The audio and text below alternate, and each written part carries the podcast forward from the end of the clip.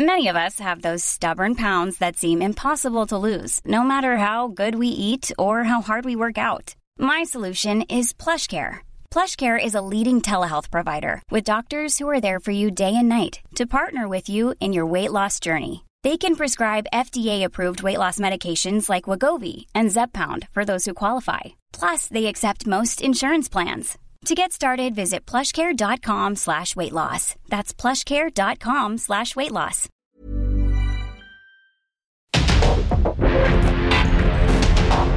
Porque el mundo actual no se entendería sin la economía, las finanzas y los negocios.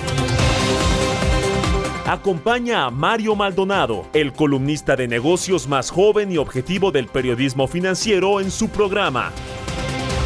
Bitácora de negocios.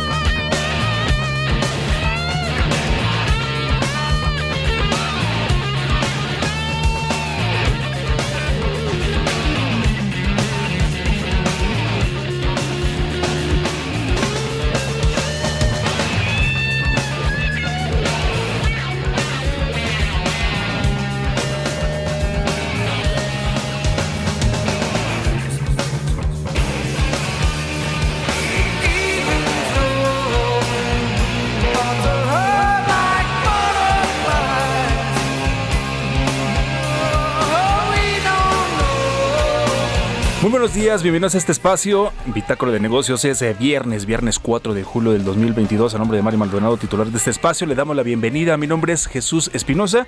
En unos minutos ya estará aquí Mario Maldonado. Por lo pronto, le vamos eh, platicando lo que tendremos este viernes. Este, de hecho, pues primer día, primer día de julio, comenzamos ya la segunda mitad de este 2022. Y hay mucha información, sobre todo en el plano nacional, sobre todo en el plano energético y le vamos a platicar lo que va a suceder este viernes. Por lo pronto, como siempre y como todos los días, comenzamos con música en Bitácora de Negocios con alguna propuesta musical en esta semana. Estuvimos escuchando las mejores canciones de intros y o soundtracks canciones que aparecen en series de televisión, que aparecen también en plataformas digitales, que hoy en día hay ya bastantes opciones para que usted pueda disfrutar de alguna serie, de alguna película, de algún documental, etcétera. Y es el caso en esta semana que hemos estado escuchando. Hoy escogimos a la banda Pearl Jam, que es esta banda estadounidense. La canción se llama Even Flow. Y esta canción aparece en la serie que se llama Super Pumped, que es la batalla por Uber. ¿sí? Esta aplicación de, de movilidad de autos, de taxis, serie de antología que fue creada por Brian Copeland y también por David Levin, basada en la novela homónima del escritor Mike Isaac. Esta historia se centra de hecho en el ascenso a la fama y también la caída del ex CEO ejecutivo de Uber Travis Kanalik, interpretado por el actor Joseph Gordon-Levitt. ¿Lo ubica? Ha estado presente este actor en películas, por supuesto, muy famosas. 510 con ella, es una de las que recuerdo.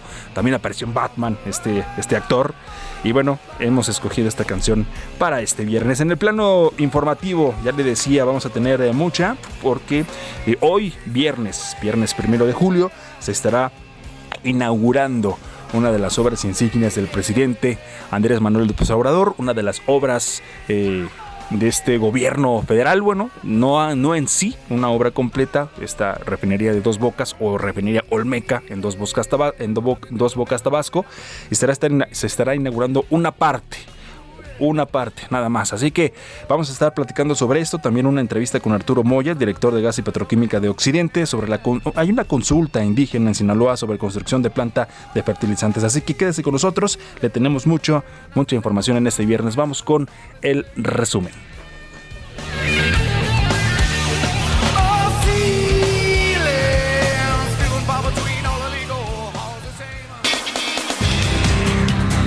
En aras de incentivar la inversión en el país y el desarrollo económico, la Confederación Nacional de Cámaras Industriales urgió al presidente Andrés Manuel López Obrador que presente el tercer paquete de inversión en infraestructura.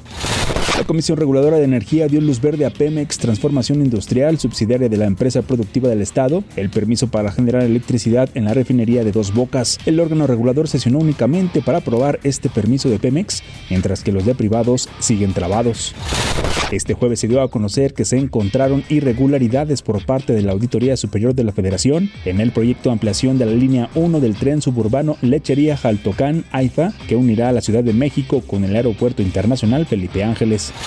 Observaciones realizadas por la Auditoría Superior de la Federación hacia la Secretaría de Economía en torno al programa de apoyo financiero a microempresas familiares revelan que hay falta de controles para el programa y que se otorgaron 375 mil pesos a 15 personas después de que fallecieron.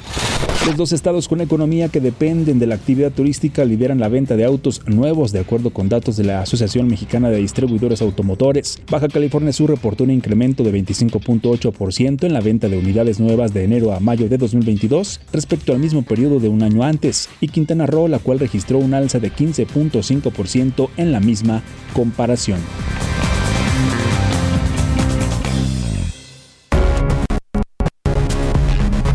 El editorial.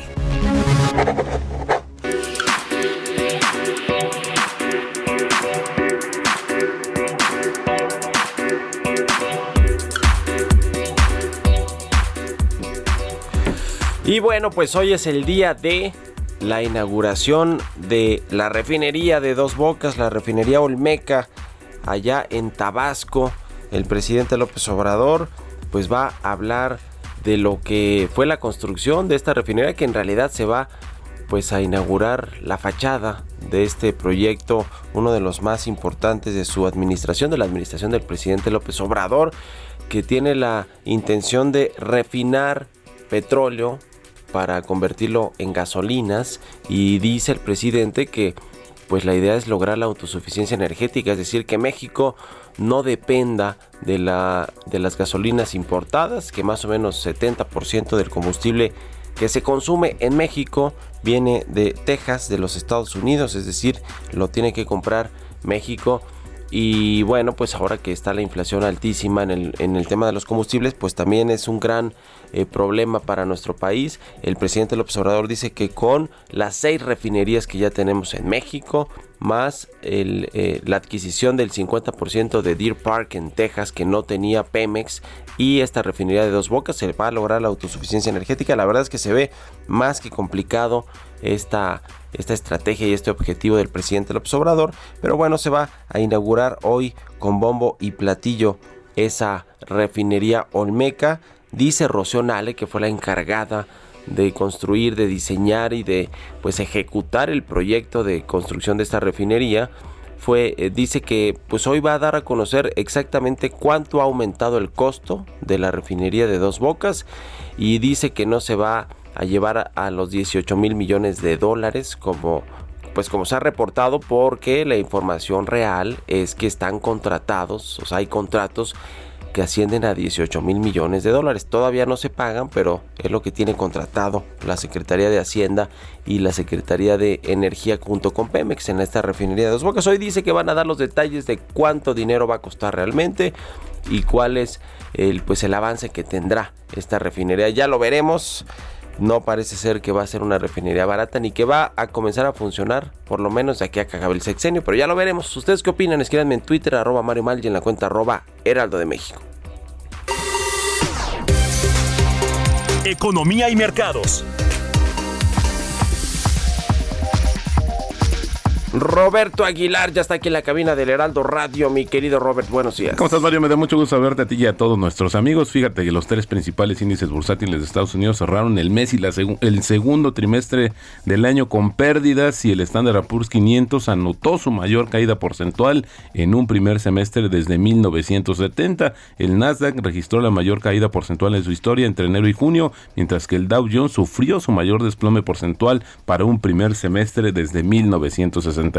El año comenzó con un aumento de los casos de COVID debido a la variante Omicron, luego llegó la invasión de Rusia a Ucrania, la mayor inflación en décadas y las agresivas subidas de tasas de interés de la Reserva Federal que han avivado el temor de la recesión. Así el resumen de este pues tan complicado primer semestre del año. Y bueno, bueno pues también eh, el tema es que ya la, segunda mitad de este 2022 comenzó con otro fuerte tropiezo para los mercados bursátiles mundiales, ya que la preocupación por la recesión que ha surgido en las últimas semanas también hacía que el petróleo y los metales volvieran a bajar. Los nuevos datos de hoy mostraron que la producción manufacturera de la zona euro cayó por primera vez el mes pasado desde la ola inicial de la pandemia del coronavirus en 2020, pero en realidad, Mario, el dato más relevante, más importante para los mercados es que la inflación de la zona euro volvió a alcanzar un récord en junio al ampliarse las, las presiones sobre los precios, mientras su máximo podría estar aún a meses de llegar, lo que refuerza los argumentos a favor de un rápido aumento de las tasas de interés del Banco Central Europeo. A partir de este mes, la inflación eh, anualizada eh, justamente fue de 8.6% contra 8.1% del mes anterior. Y bueno, también fíjate que China le reclama a Estados Unidos y es que Estados Unidos justamente debe cumplir sus obligaciones internacionales en materia de cambio climático y hacer algo más que gritar eslóganes, declaró el viernes justamente hoy el ministro de Asuntos Exteriores de China. Y es que fíjate que ayer el Tribunal Supremo de Estados Unidos votó a favor de, eh, a favor de limitar la autoridad de la Agencia de Protección Ambiental de Estados Unidos para regular las emisiones de gases de efecto invernadero en las centrales eléctricas de carbón y gas existentes en virtud de la ley de aire limpio, lo que provocó la consternación de los ecologistas no solamente de Estados Unidos, sino de todo el mundo. El Bitcoin, Mario, ayer cayó debajo de los 19 mil dólares y se ve complicado. Ayer hubo de hecho versiones sobre una supuesta pues descapitalización ya de uno de los fondos más importantes y esto le metió todavía más ruido justamente a el mercado. Y bueno, la bolsa, ¿no? La bolsa americana no se quedó atrás en este ajuste. Fíjate que acumuló en el mes una pérdida de 8.1%, tanto en el trimestre se hundió 15.94, su peor desempeño desde el primer trimestre de 2020 y el tipo de cambio Mario cotizando en 20.22, una depreciación mensual de 0.6%, acaba de empezar el mes y la ganancia anual de 1.3%. Gracias Roberto Aguilar. Nos vemos al ratito en la televisión. Gracias Mario, muy buenos días. Sigan a Roberto Aguilar en Twitter, Roberto AH6 con 19. Vamos a otra cosa. Bitácora de Negocios con Mario Maldonado.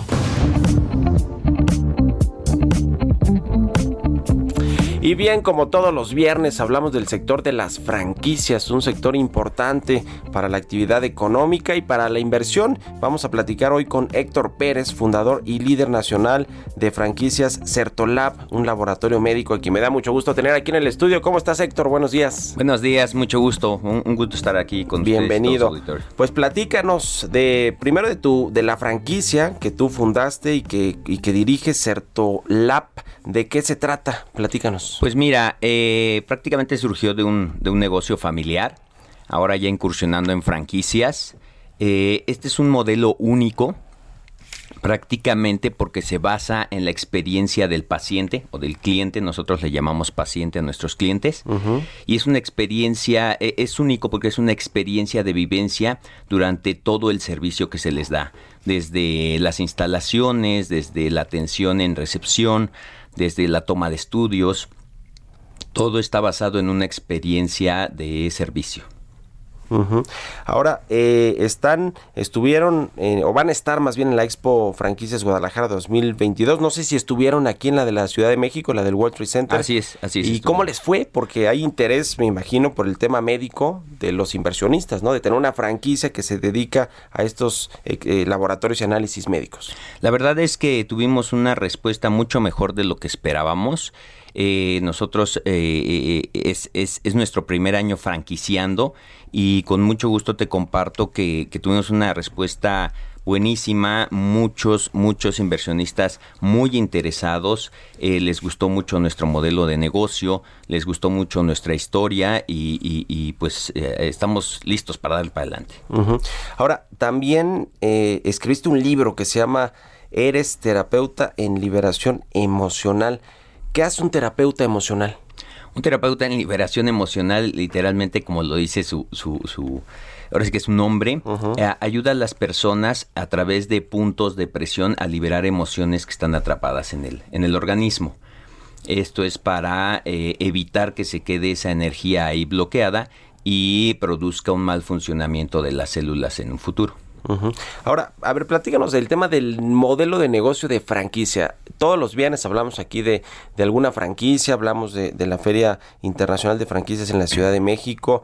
Eh, vamos a, a entrarle al tema también con lo que sucede en Guadalajara, que son dos ciudades importantes para la inversión en franquicias, pero ¿por qué un modelo de franquicias? O sea, ¿cuál es eh, la decisión de un fundador y de un emprendedor de llevar su marca y su negocio a las franquicias? O sea, que se replique y que se pueda, digamos, vender como marca, como un negocio probado, que ya sabe que, que es un negocio y que se pueda digamos, llevar con otras personas, otros inversionistas. ¿Por qué la franquicia? Nosotros optamos por la franquicia debido a que estamos en esa etapa. Eh, la franquicia te brinda un crecimiento exponencial.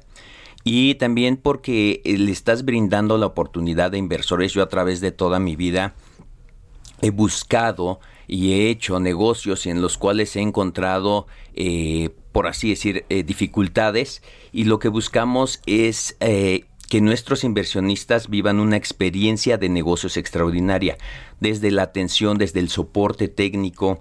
Entonces, toda esta parte nosotros la llevamos en nuestra empresa y eh, estamos listos para compartirla. Entonces, este, esta fue la parte que nos motivó a decir, bueno, tenemos todo listo, estamos todos manualizados, estamos certificados, eh, ¿por qué no crecer exponencialmente y ayudar a inversionistas a tener un negocio que incluso no tienen que ser inversionistas de la salud, tienen que ser cualquier inversionista porque les damos hasta el último detalle y les ayudamos para que su negocio sea negocio. ¿Cuánto vale una franquicia de Certolab y cuál es el retorno de la inversión, en cuánto tiempo se da. Tenemos dos modelos, el modelo Anywhere, que tiene una inversión inicial de 800 mil pesos, que ya incluye el fee de la franquicia. Y el modelo Specialized, que está en 3 millones y medio, igual ya incluye el fee de la franquicia, con un retorno del Anywhere alrededor de año y medio y del Specialized en dos años y medio. En dos años y medio. ¿Cuáles dirías tú que son los diferenciadores de Certolab con respecto a la competencia que tiene? O sea, ¿por qué eh, vale la pena invertir en una franquicia así? ¿Cuáles son los valores agregados? Bueno, como tal es el soporte y la asesoría continua que estamos brindando al franquiciatario. Es decir, no solo entregamos manuales y know-how, sino todo el tiempo estamos dando soporte en todas las áreas, no nada más área técnica, para que eh, eh, si es un nuevo eh, inversor que nunca había estado en negocios o algo así, tenga la oportunidad de desarrollarse y poder crecer incluso con nosotros con más, con más franquicias. Buenísimo, pues ahí está la invitación para la Expo Franquicias Guadalajara 2022 que se va a llevar a cabo el 2 y 3 de septiembre y va a estar ahí Héctor Pérez con su franquicia Certo Lab. Gracias por haber venido aquí al, Heraldo Radio, Héctor, buenos días. Muchas gracias, Mario, un gusto. Que estés muy bien, Héctor Pérez, fundador y líder nacional de franquicia Certo Lab, que es un laboratorio médico. 6 con 24, vámonos a la pausa de la media y regresamos con más aquí a Bitácora de Negocios.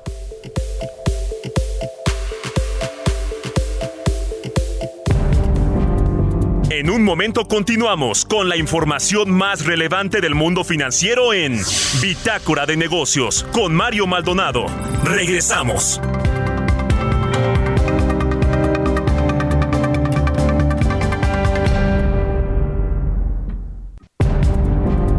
Estamos de vuelta en Bitácora de Negocios con Mario Maldonado.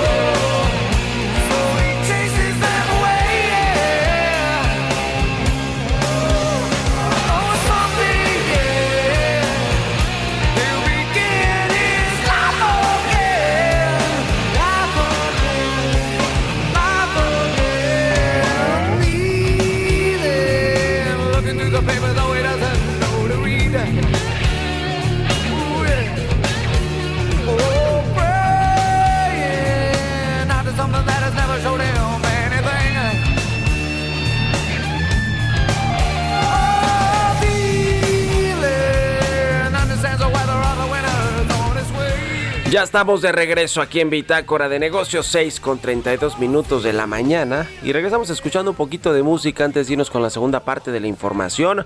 Estamos escuchando a Pearl Jam. La canción se llama Even Flow. Esta semana escuchamos las canciones la de intros o de trailers de series de televisión y plataformas digitales. Y esta conocidísima de la banda estadounidense de Pearl Jam se llama Even Flow y aparece en la serie Super Pumped eh, The Battle for Uber, que también es otra serie. Ayer hablamos de la, de la serie de We Crashed, de We Work, y esta pues nos relata también todo lo que tuvo que atravesar el fundador de Uber para pues hacer de su aplicación y de su empresa, de su startup, que ahora ya no es una startup, es una empresa hecha y derecha, pues para competir a los taxistas, a los gobiernos locales, empezó en San Francisco. En fin, es una serie interesante que se llama Super Pumped, The Battle for Uber y esta canción de Pearl Jam que es muy conocida de Even Flow, pues está es parte de esta de esta serie de esta serie de televisión. Así que vámonos con esto al segundo resumen de noticias con Jesús Espinosa.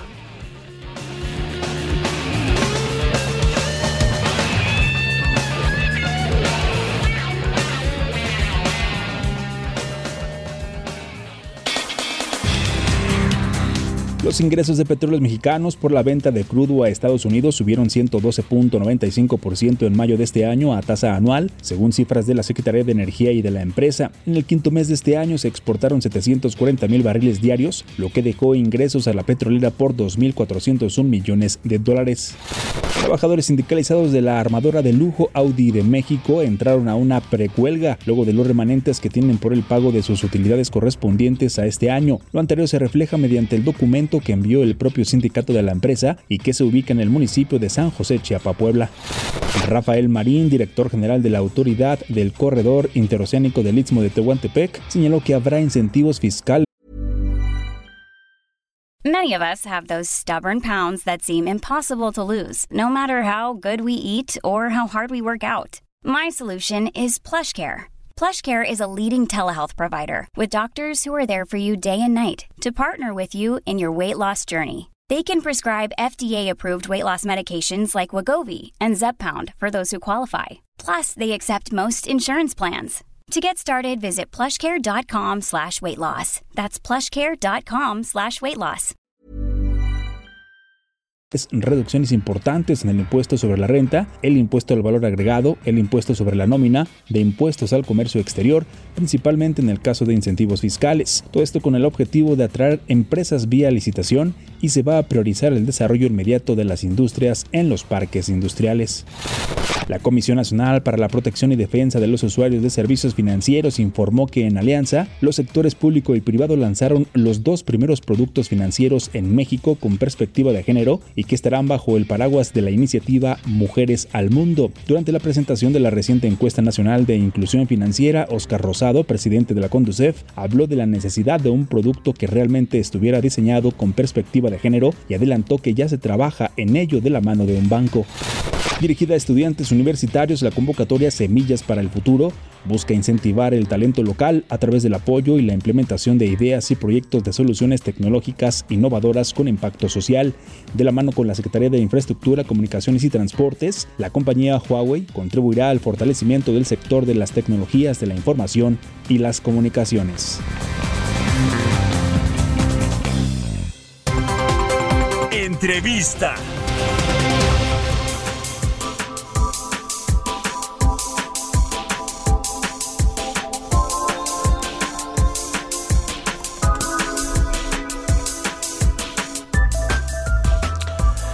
Y bueno, precisamente hablando del sector energético y de proyectos importantes para la petroquímica en este caso, vamos a platicar con Arturo Moya, él es director de Gas y Petroquímica de Occidente, que van a construir pues eh, una planta con mucho eh, eh, de, de, gran importancia y con mucho dinero además en el estado de Sinaloa. Nos va a platicar más de esto Arturo Moya, ¿cómo estás? Buenos días.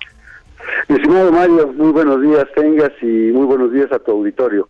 Platícanos primero de qué va esta planta de fertilizantes que se está construyendo o por construir, porque hubo una consulta eh, popular para, para darle el sí a este proyecto, pero platícanos de qué va el proyecto en general, Arturo. Muy bien, con mucho gusto, Mario, y muchas gracias por la oportunidad. Pues fíjate que estamos ahorita en el proceso de la segunda consulta a que se está sometiendo el proyecto. Eh, somos, de, de hecho, la primera empresa en el país en desarrollar no uno, sino dos procesos democráticos participativos con el fin de lograr el consenso de la ciudadanía, el consenso de las comunidades involucradas en el proyecto, que obviamente tienen como finalidad el desarrollo de la zona. De verdad que estamos muy orgullosos de que sí sea y que vengan muchos tipos de estos ejercicios en el futuro.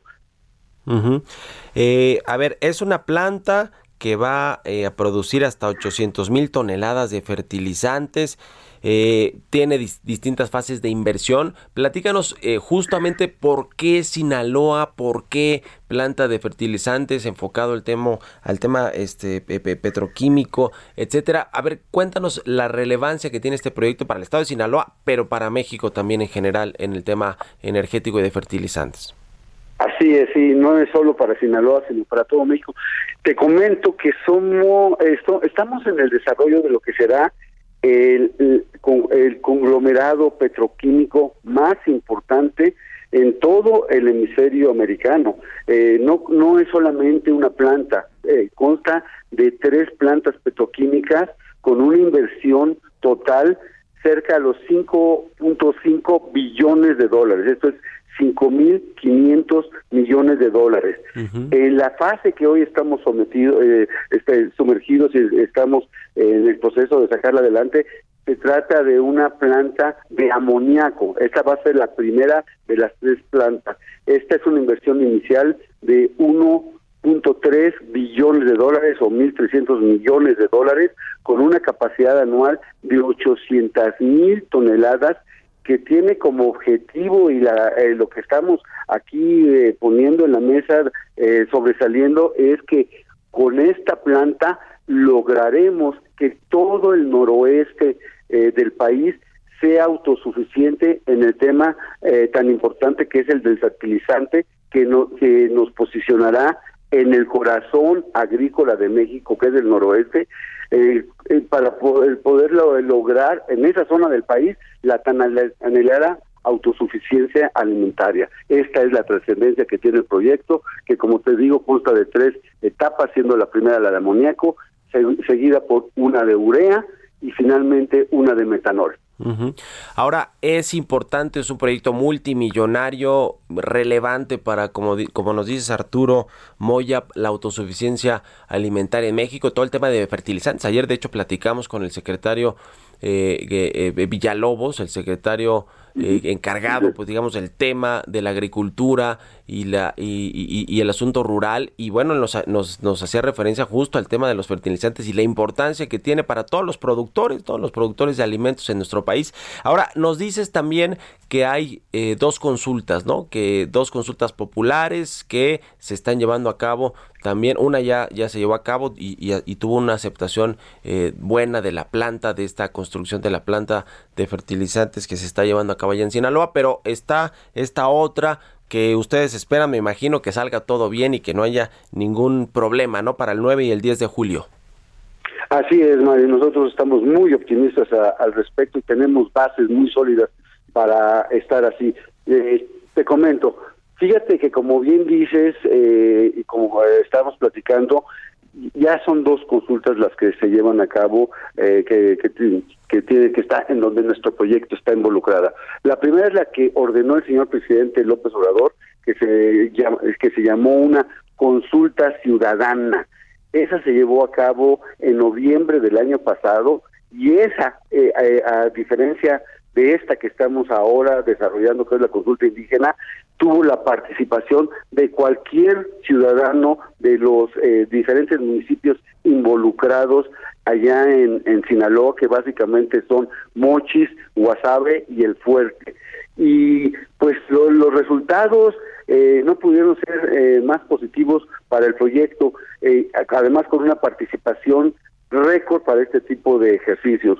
Eh, el sí por, la, por ir adelante con la planta fue el 75% con una participación del 14%. Para que nuestro auditorio tenga idea, normalmente este tipo de ejercicios no atraen más del 3%.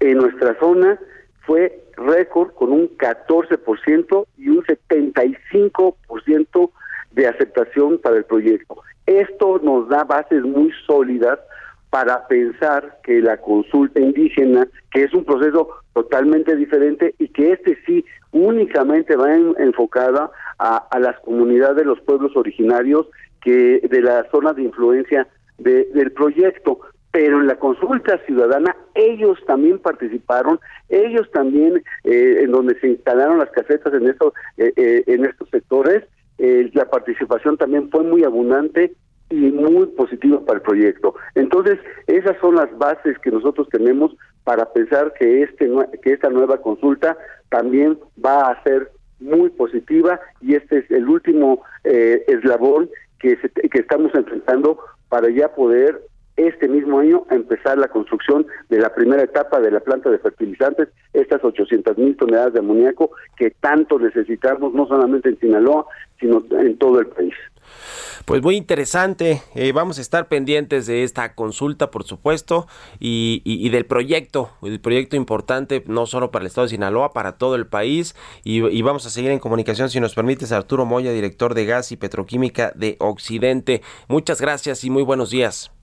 Mario, el agradecido soy yo, muchísimas gracias y esperamos muy pronto poderte compartir que ya empezamos la construcción de lo que será el complejo petroquímico más importante en toda América y ese se construye en Sinaloa. Muchísimas gracias y buen día. Que estés muy bien, hasta luego, 6 con 43 minutos. Oiga, fíjese que hoy en el Heraldo de México sale una encuesta interesante que tiene que ver con las corcholatas, pues sí, porque ya el presidente se adelantó tantísimo al 24, a la elección presidencial, con destapando y por eso se les dice corcholatas. El mismo presidente López Obrador fue el que les puso, digamos, esta, este adjetivo de corcholatas a los aspirantes a competir por la candidatura de Morena en el 2024 y en general también de los otros partidos, quién está mejor posicionado en el tema de eh, la Alianza por México, de Movimiento Ciudadano, quiénes son las caras más visibles de candidatos y candidatas que van a competir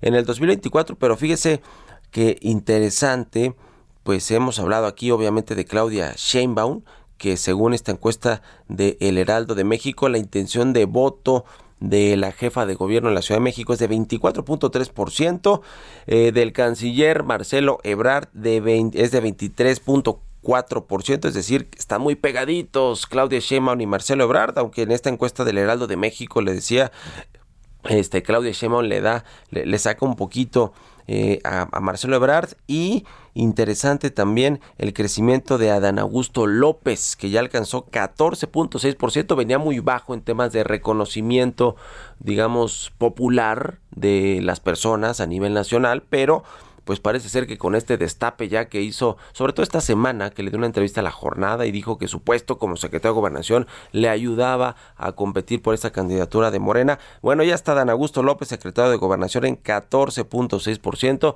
Además, acaba de fichar a César Yáñez, lo sacó de la congeladora de Palacio Nacional para que sea subsecretario de gobernación y se cargue primero de todo el asunto de los temas religiosos, que es un tema que el presidente del observador pues le ha entrado duro, sobre todo después de el asesinato de dos sacerdotes jesuitas.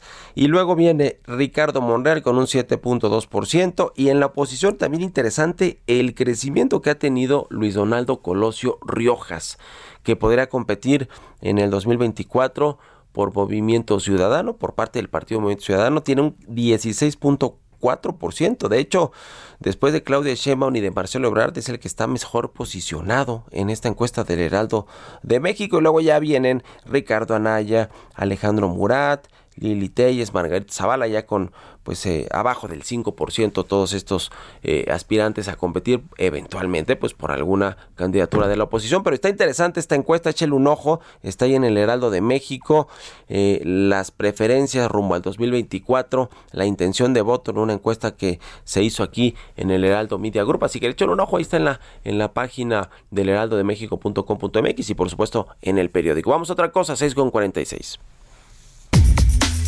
Historias empresariales.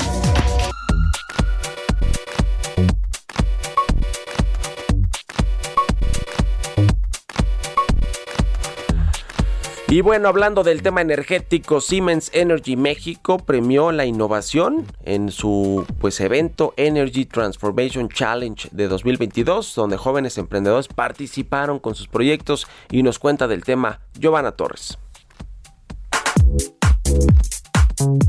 Siemens Energy es una empresa de tecnología energética que trabaja con sus clientes y socios en sistemas energéticos para el futuro, apoyando así la transición hacia un mundo más sostenible. Esta semana, Siemens Energy México llevó a cabo la premiación de Energy Transformation Challenge México 2022, un evento en el cual la innovación para transformar la industria energética fue la constante. El primer premio fue para los estudiantes de la Universidad Panamericana de Aguascalientes César Alejandro Cienfuegos Gómez, Mateo Albarrán Sánchez y Arturo Alexis de la Rosa Sánchez con el proyecto Oru Solar, el cual consiste en un sistema autónomo de supervisión integrada de drones que toma ventaja de la inteligencia artificial para ayudar a identificar los paneles solares defectuosos en un parque solar, para así reducir el tiempo, los costos y las pérdidas económicas debidas a la disminución de la eficiencia. El segundo premio fue para Ricardo García Félix con el proyecto Turbulent Cleaning and Cooling, el cual acaparó la atención del jurado por el desarrollo de un dispositivo pasivo que utiliza la energía del viento para generar vórtices, disminuyendo con ello el polvo acumulado y la temperatura de la superficie de los paneles solares. Y el tercer premio fue para Aida Rojas Obregón con su proyecto Islas Solares, el cual busca desarrollar una planta solar semitransparente flotante de aproximadamente 50 metros de diámetro. Contará con un sistema autónomo que le permitirá trasladarse de manera independiente y orientarse de manera óptima para maximizar el aprovechamiento del recurso solar. Para Bitácora de Negocios, Giovanna Torres.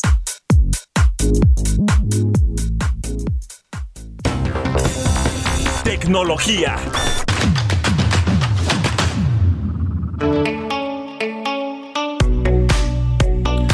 Y como todos los viernes, ya está aquí en la cabina del Heraldo Radio, Emilio Saldaña, el Pisu, con lo más importante de la información tecnológica. ¿Cómo cierra la semana, mi querido Pisu? Buenos días. Muy buenos días, mi querido Mario. Movida la semana en materia de tecnología. Ayer particularmente celebramos, por ejemplo, el Día Internacional de las Redes Sociales. Cada 30 de junio desde hace 10 años celebramos el Día de las Redes Sociales, propuesto por el sitio en línea Mashable.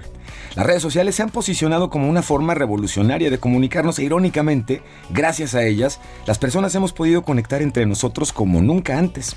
Familia, amigos, amor, música, trabajo, moda, política, deportes, finanzas, todo cabe y tiene un espacio en las redes sociales que han evolucionado además y han resultado en una de las principales ventanas para la explosión y evolución de características que se integran incluso al diseño del hardware de los equipos en los que usamos dichas plataformas. De esta forma, hemos visto el crecimiento de las pantallas, de la resolución de las capacidades de audio, de foto, de video, de conexión a Internet. En muchos de estos casos ha sido precisamente la posibilidad no solamente de acceder a contenido a Internet, sino a generar y compartir dicho contenido, lo que ha vuelto plataformas como las redes sociales realmente relevantes.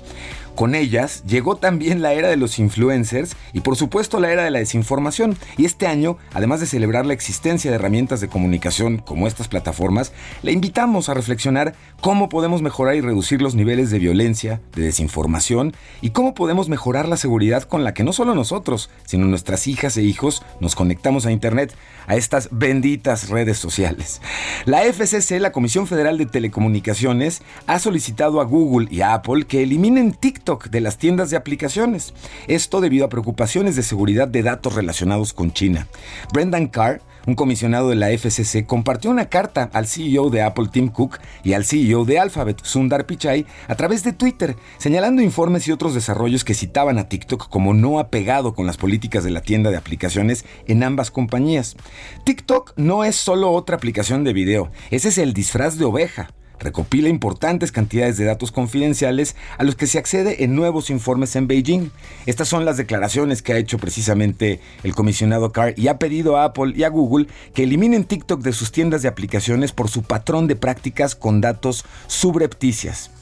Y por otro lado, y finalmente, ante la criminalización del aborto en Estados Unidos, hay una alerta importante para que aplicaciones de seguimiento al ciclo menstrual no se conviertan en traidoras de las mujeres. Y es que en Estados Unidos hay una preocupación porque las apps que sirven para el monitoreo del ciclo menstrual y otros datos relacionados con la salud y la georreferencia, se teme que con la revocación de Roe vs. Wade y la consecuente criminalización del aborto, algunos estados se valgan de los datos recopilados a través de estas aplicaciones para castigar a quienes buscaran abortar. En Estados Unidos, la ley HIPAA establece la obligación de guardar secreto profesional sobre consultas relativas a la práctica de un aborto, y esta obligación se extiende a seguros médicos y gestores. Pero escuche lo siguiente, ojo, en muchísimos casos, las aplicaciones y comercializadores de datos relacionados con el seguimiento al ciclo menstrual no tienen la misma obligación, y estos datos revelan que se han comercializado constantemente y, como puede usted imaginar, la importancia que tiene la fecha a partir de la menstruación la ovulación y el embarazo pueden convertirse en pruebas en los estados donde el aborto esté penalizado para fincar responsabilidades penales. Increíble, Mario, la persecución que a través de la tecnología podría llevarse a cabo en Estados Unidos, realmente en alerta por esta circunstancia. ¿eh? Pues sí, muy delicado mi querido Pisu y qué bien que se celebra el Día de las Redes Sociales, que fue esta semana, ya nos decías ayer, pero pues eh, con mucho cuidadito también con lo que ha pasado con las redes sociales, ¿no? La desinformación que se convirtió como en la materia prima de trabajo en estas plataformas y es justamente hoy el reto más grande con el que todos los usuarios y usuarias estamos combatiendo, señor. Buenísimo, pues gracias Pisu, sigan a Pisu a propósito de las redes sociales en Twitter, arroba Pisu, gracias y buen día, nos vemos a ratito en la televisión. Buen fin de semana, señor, gracias. Vámonos a otra cosa.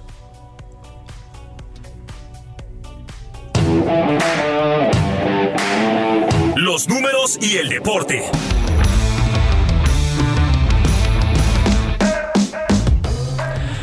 Jesús Espinosa, nuestro productor y jefe de información, ya está listo con la información. Adelante, Chucho. Mario, ¿cómo estás? Muy buenos días, saludos para todos. Vámonos con esto porque esta semana, mitad de semana, en un comunicado el Sporting afirmó que los accionistas mayoritarios del Real Sporting de Gijón y Orlegui Sports alcanzaron un acuerdo por el grupo de origen mexicano que adquirió la mayoría del capital social de este histórico club de España. De acuerdo con eh, la prensa precisamente de ese país, el grupo se encabeza, o más bien el grupo que encabeza el empresario mexicano Alejandro Herrera-Gori compró el 73% de las acciones de este club por unos 40 millones de euros, algo, algo así como unos 42, 43 millones de dólares. Herrera-Gori será el nuevo presidente de este club asturiano y también según la prensa eh, van, a, van a conservar a su técnico, a Abelardo Fernández ¿Quién es o qué es el grupo Orlegui, Mario? Bueno, pues es un conglomerado de empresas con sede aquí en México, formado por dos unidades de negocios. Una, que es Orlegui Sports y Entertainment, que está especializada en la industria del deporte.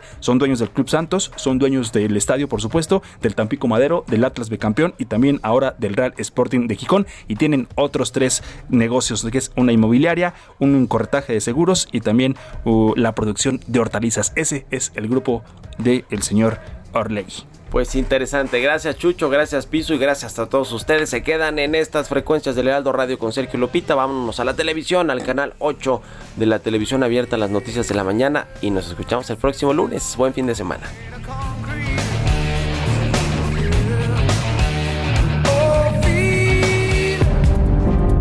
En un momento continuamos con la información más relevante.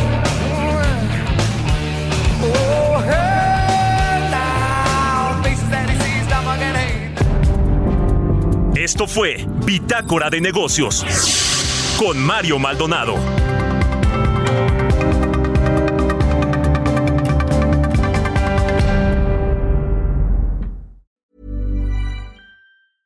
Mom deserves the best, and there's no better place to shop for Mother's Day than Whole Foods Market. They're your destination for unbeatable savings, from premium gifts to show-stopping flowers and irresistible desserts. Start by saving 33% with Prime on all body care and candles. Then get a 15-stem bunch of tulips for just $9.99 each with Prime. Round out Mom's menu with festive rosé, irresistible berry chantilly cake, and more special treats. Come celebrate Mother's Day at Whole Foods Market.